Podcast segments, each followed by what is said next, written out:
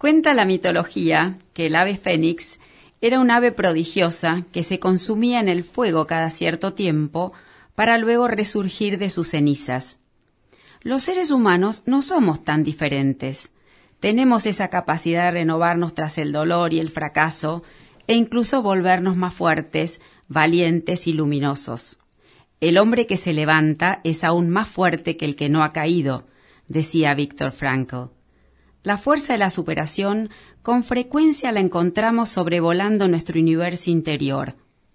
La Argentina hoy está ardiendo, devorada por las llamas del populismo y la demagogia. Nuestro presente se asemeja a una crónica de una muerte anunciada.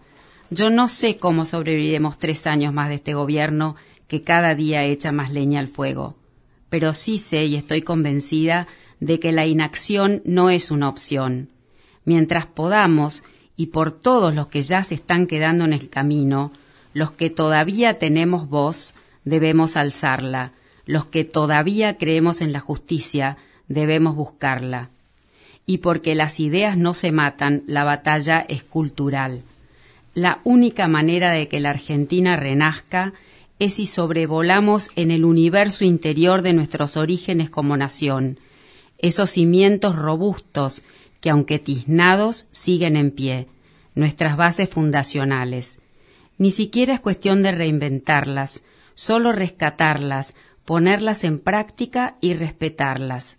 Volver a las bases, que han soportado el paso del tiempo y se han mantenido incólumes en sus verdades eternas.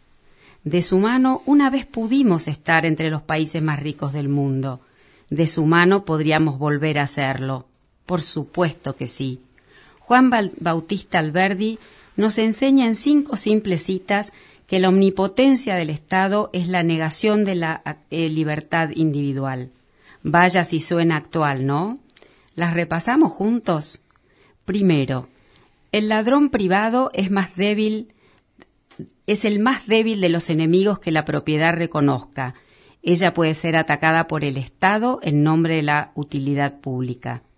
Segundo, después de ser máquinas del fisco español, hemos pasado a serlo del fisco nacional. Tercero, ¿qué exige la riqueza de parte de la ley para producirse y crearse? Lo que Diógenes exigía de Alejandro, que no le haga sombra. Cuarto, mientras el gobierno tenga el poder de fabricar moneda con simples tiras de papel que nada prometen ni obligan reembolso alguno, el poder omnívodo vivirá inalterable como un gusano roedor en el corazón de la Constitución.